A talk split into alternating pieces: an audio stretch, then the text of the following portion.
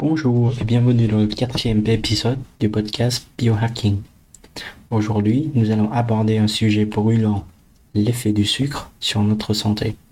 Le sucre est omniprésent dans notre alimentation. Il peut être difficile de contrôler notre consommation, surtout lorsqu'il se cache dans les produits auxquels on ne s'attend pas. Dans cet épisode, nous allons explorer les méfaits du sucre raffiné sur notre santé. Il faut fournir des explications claires ainsi que des conseils pratiques pour vous en détacher. Commençons par comprendre ce qu'est réellement le sucre.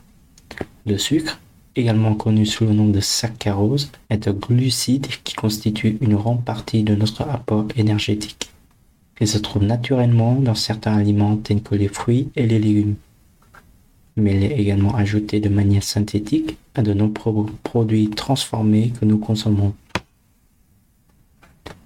Il est important de noter que tous les types de sucre ne sont pas mauvais pour notre santé.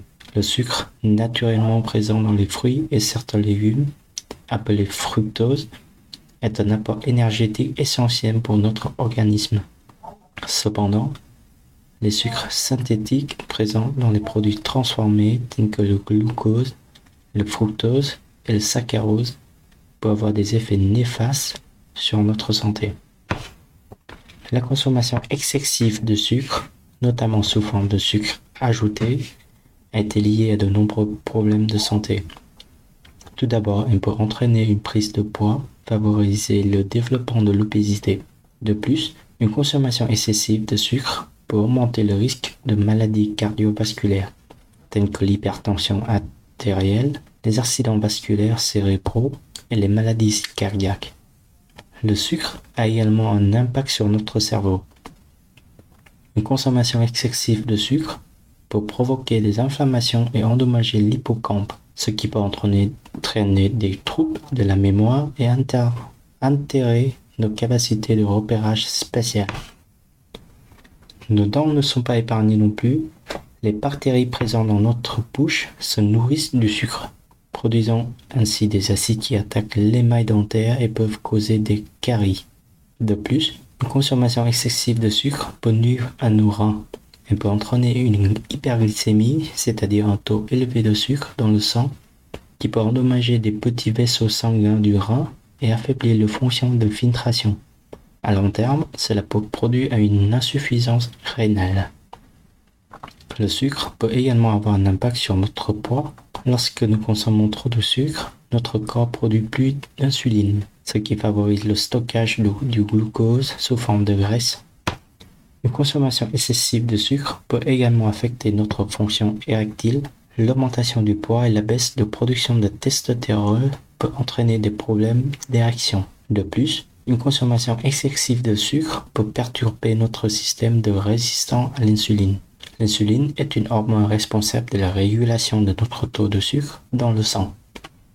Une consommation excessive de sucre peut entraîner une hyperglycémie et perturber notre capacité à réguler correctement notre taux de sucre, ce qui peut augmenter le risque de développer un diabète. Face à tous ces dangers, il est essentiel de faire preuve de rigueur et de modération dans notre consommation de sucre l'Organisation mondiale de la santé, l'OMS, recommande de ne pas dépasser 10% de sucre ajouté dans notre apport calorique quotidien. Cela équivaut à environ 50 grammes de sucre par jour. Cependant, réduire cette quantité à 5% pourrait avoir des effets bénéfiques pour notre santé. Pour se servir du sucre et réduire notre consommation excessive, quelques stratégies peuvent être mises en place. Tout d'abord, il est conseillé d'éviter les produits transformés qui contiennent souvent des quantités élevées de sucre ajouté. Privilégiez les aliments bruts et naturels et cuisinez vous-même autant que possible pour contrôler les quantités de sucre. Il est également important de connaître et de contrôler l'index glycémique des aliments que nous consommons.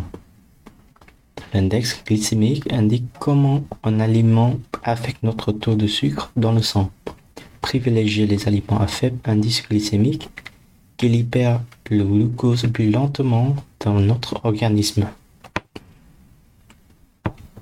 Une approche progressive peut également être efficace pour réduire notre consommation de sucre.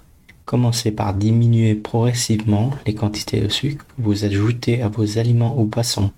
Remplacez les aliments sucrés par les alternatives plus saines comme les fruits frais qui apportent également les fibres et les nutriments essentiels. Enfin, il existe des alternatives au sucre raffiné que vous pouvez utiliser dans vos préparations. La stevia, un édulcorant naturel, peut être utilisé comme substitut du sucre. Le sucre de coco, avec un indice glycémique plus faible, peut également être une option intéressante. Les sirops naturels, tels que le sirop d'agave ou le sirop d'érable, peuvent également être utilisés avec modération. En conclusion, il est important de prendre conscience des effets néfastes d'une consommation excessive de sucre sur notre santé. En adoptant une approche équilibrée et en faisant des choix conscients dans notre alimentation, nous pouvons réduire notre consommation de sucre et améliorer notre bien-être global. Faites preuve de modération, privilégiez les aliments naturels et trouvez des alternatives plus saines pour satisfaire notre palais sans compromettre votre santé.